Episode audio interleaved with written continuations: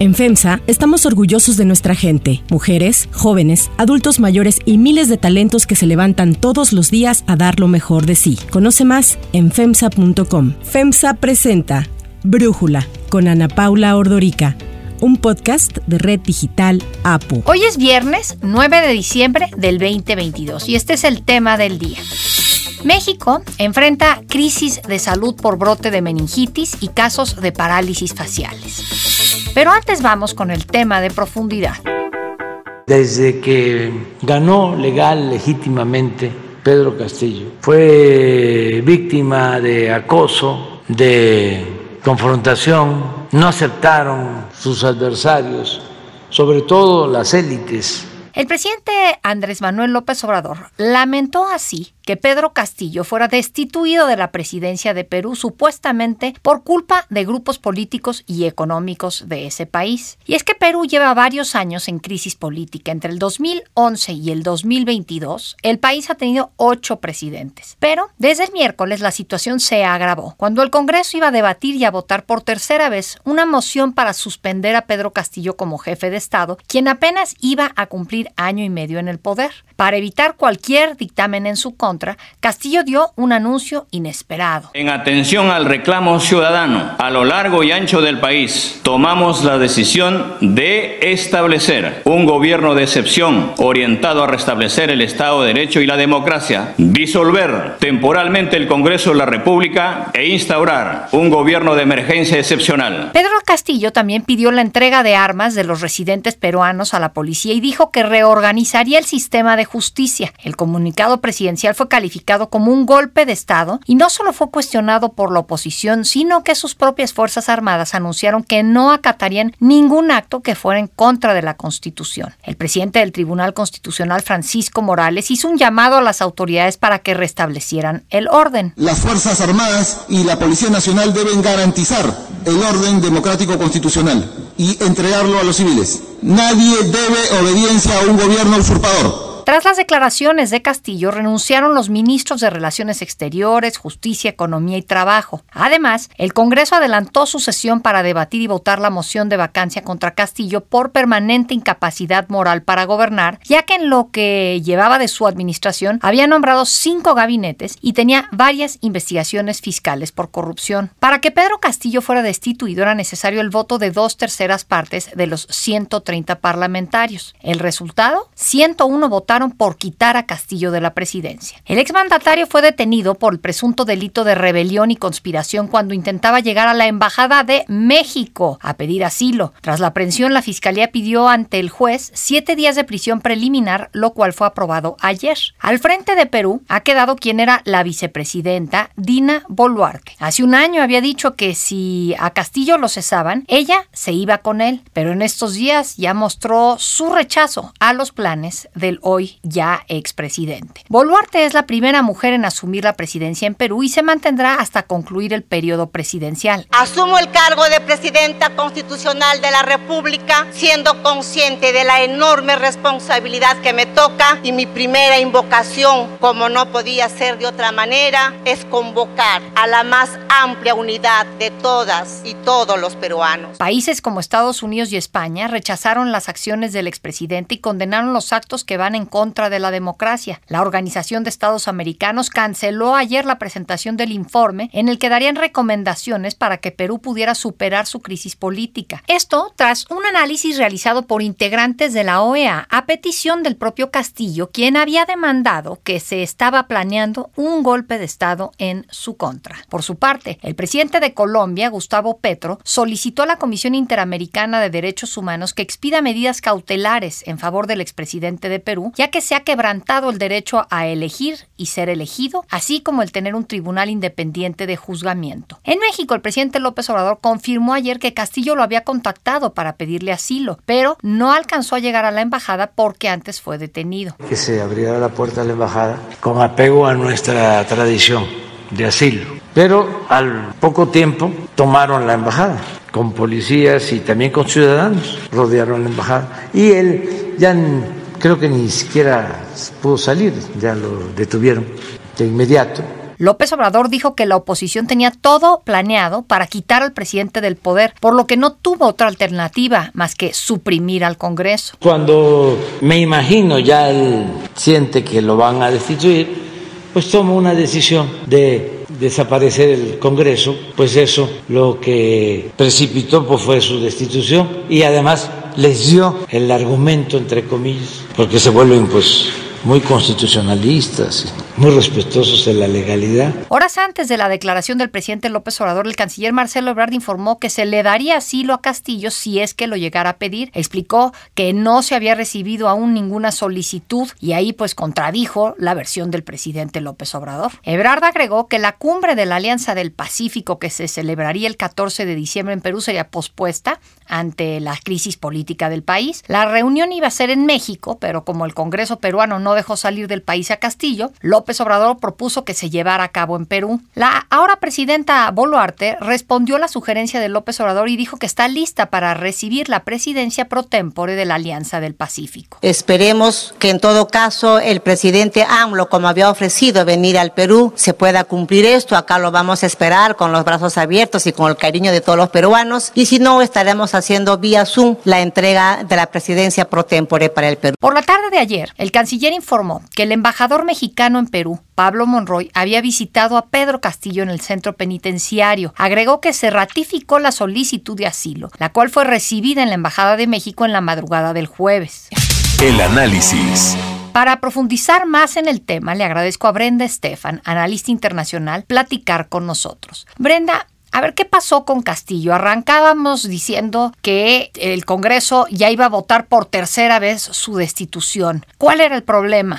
Bueno, había una serie de investigaciones, Ana Paula, respecto a temas de corrupción en el gobierno de Castillo, que involucraban a dos de sus sobrinos y a uno de sus exministros. Sin embargo, no era un hecho que lo iban a destituir, era el tercer voto, como ya lo señalabas, y no necesariamente tenía la oposición el número de votos necesarios para declarar la vacancia, que es como se le conoce en el Perú, a la destitución. Sin embargo, pues Castillo se adelanta a este voto, quizás tuvo la impresión de que podría correr peligro y hace este anuncio profundamente antidemocrático en el cual no solamente sin tener facultades para ello disuelve el, el, Congreso, sino que además dice que va a haber una reforma profunda del sistema judicial, que se va a gobernar por decreto presidencial hasta que haya un nuevo Congreso y también instala un toque de queda en todo el país de 10 de la noche a 4 de la mañana la institucionalidad peruana reaccionó de inmediato, lo vimos con el comunicado de la Policía Nacional Peruana y de las Fuerzas Armadas, y con el voto en el Congreso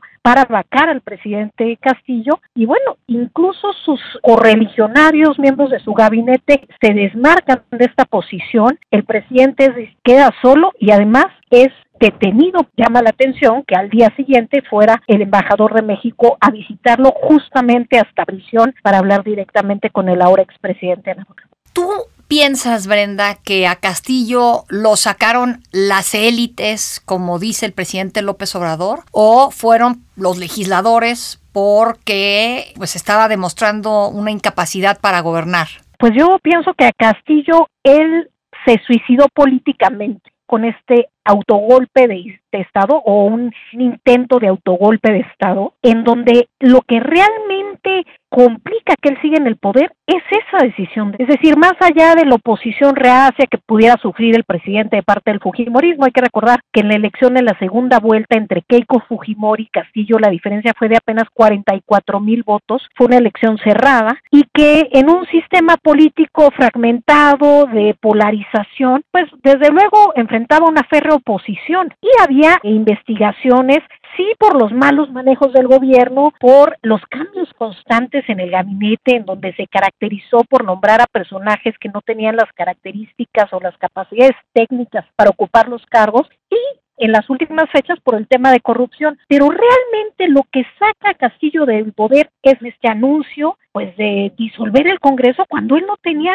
facultades para ello y me parece que eso es lo que termina por llevarlo a la situación en la que ahora está en la prisión. ¿Qué opinas de la postura que ha asumido el presidente Andrés Manuel López Obrador en este caso? Primero te preguntaría por esa y luego quizás un esbozo de lo que está pasando en el resto de América Latina. Pues mira, el presidente López Obrador en materia de política exterior, que curiosamente es un tema que no, pues en general no le interesa mucho y no se siente muy cómodo en ese espacio, sin embargo ha utilizado el tema del principio de no intervención como una bandera a través de la cual justifica el no intervenir en casos como la violación de derechos humanos en Nicaragua, porque Ortega es su correligionario, su amigo, entre comillas, y ahora dice no vamos a intervenir, pero sí vemos al embajador de México yendo a una acción peruana a visitar al expresidente peruano que está detenido por la policía peruana. Me parece que decir que no hay intervencionismo es por demás esquizofrénico, pero él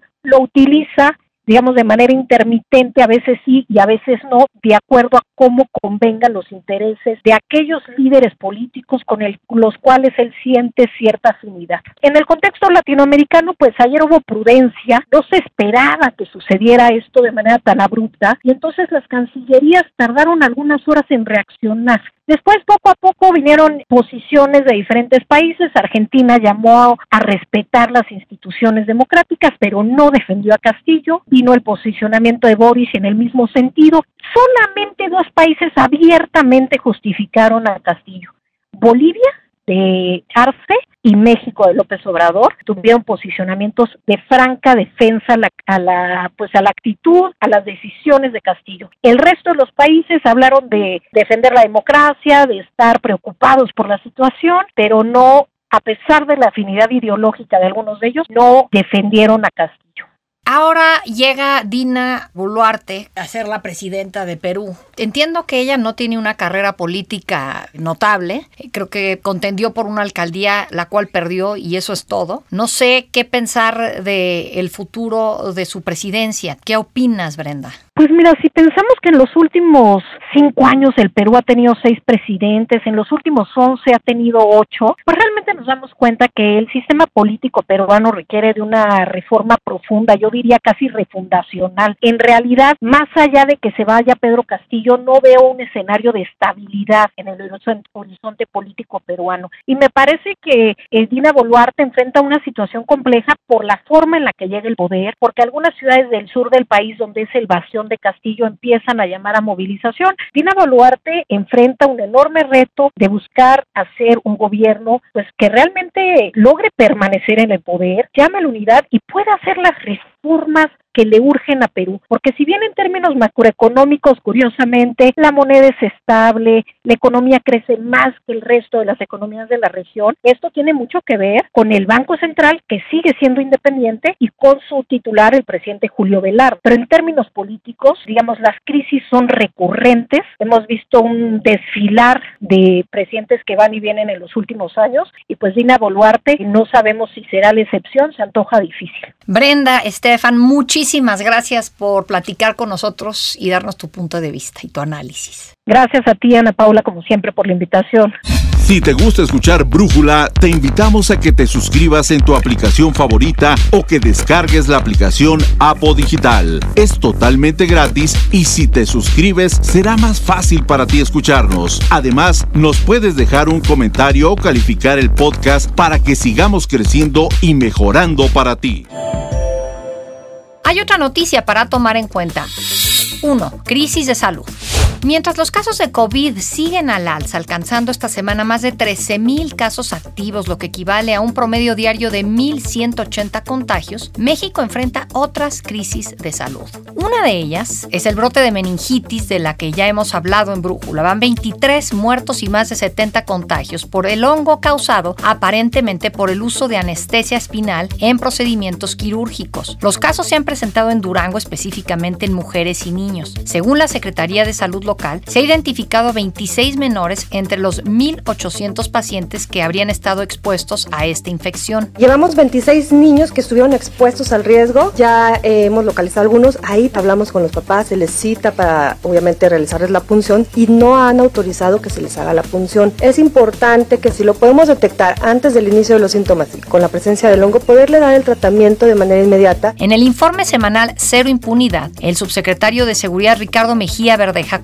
confirmó que fueron giradas siete órdenes de aprehensión en contra de administradores y dueños de los hospitales en donde se presentaron los contagios por los delitos de homicidio y lesiones agravadas. El Instituto Nacional de Migración emitió una alerta migratoria en contra de los siete buscados. Ayer la COFEPRIS entregó a las autoridades de Durango los resultados de los estudios realizados a medicamentos y dispositivos médicos relacionados con el brote, en donde informaron que no se detectó la presencia del hongo. Para Brújula, Alejandro Macías, médico infectólogo, nos habla sobre el trabajo de la COFEPRIS. La COFEPRIS, al respecto de las meningitis por hongos de Durango, estableció un comunicado en el que advierte que no encontró hongos en los medicamentos o en los insumos que ellos cultivaron. Debemos decir que eso no es una sorpresa, puesto que ya se podía intuir que si ese hubiera sido el problema, que viniera un medicamento contaminado del fabricante, se encontraría ese medicamento distribuido en todo México e inclusive algunos otros países de Latinoamérica donde se distribuyó. Eh, otra hipótesis tendrán que seguirse descartando. Por ejemplo, todavía no se descarta por completo la probabilidad de que hayan usado unas agujas que son desechables que las hubieran reutilizado, pero también, inclusive si la COFEPRIS decomisó material, pues en general va a haber decomisado material desechable nuevo y no necesariamente las agujas que se utilizaron en los procedimientos que ocurrieron inclusive ya hace varias semanas o varios meses. Entonces, eh, insisto, el resultado de los análisis que reporta COFEPRIS es bueno saberlo. Ellos tienen los laboratorios especializados y podemos decir que son muy confiables, pero no sorprende que hayan sido negativos. Otra de las crisis que se ha reportado en los últimos días es una serie de casos de parálisis facial en Guanajuato. El delegado estatal del IMSS informó que son 10 personas las que han muerto y en sus casos se investiga la relación de esta afectación con padecimientos previos como la insuficiencia renal. En total se han identificado a 15 pacientes que presentarían evidencia de parálisis facial con antecedentes de otras enfermedades. Todos se han presentado en una unidad del instituto localizada en el municipio de León. En entrevista con Denise Merker en Radio Fórmula, el secretario de Salud de Guanajuato,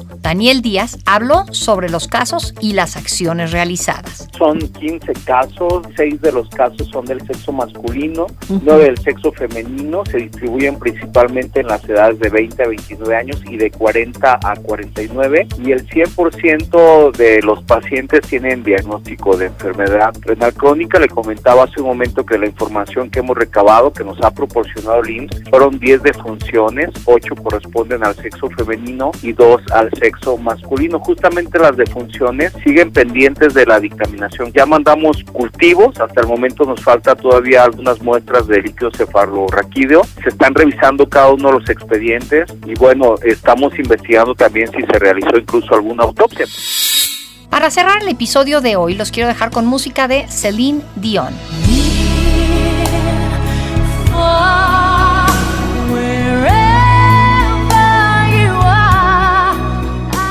La cantante anunció que tendrá que posponer para el 2024 la gira que tenía programada el próximo año, ya que le fue diagnosticado el síndrome de la persona rígida, un extraño trastorno neurológico que va dañando el sistema nervioso central, causando espasmos en todo el cuerpo. Celine Dion explicó que su enfermedad le afecta en todos los aspectos de su vida, hasta caminar. Dijo que tampoco le permite usar las cuerdas vocales como lo hacía antes. Dion, que cuenta con más de 30 años de carrera musical y tiene 200 millones de discos vendidos, no se ha presentado en un escenario desde el 2019, ya que en el 2020 también tuvo que suspender su Courage Tour por la pandemia.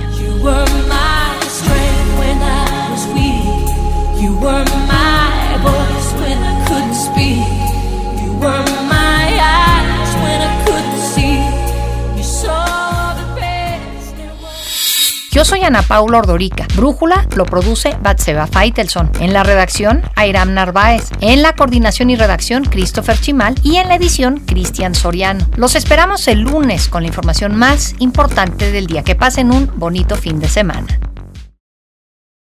Oxo, Farmacias ISA, Cruz Verde, Oxo Gas, Coca-Cola FEMSA, Invera, Torrey y PTM son algunas de las muchas empresas que crean más de 245 mil empleos tan solo en México y generan valor como parte de FEMSA. FEMSA presentó Brújula con Ana Paula Ordorica, un podcast de Red Digital APO.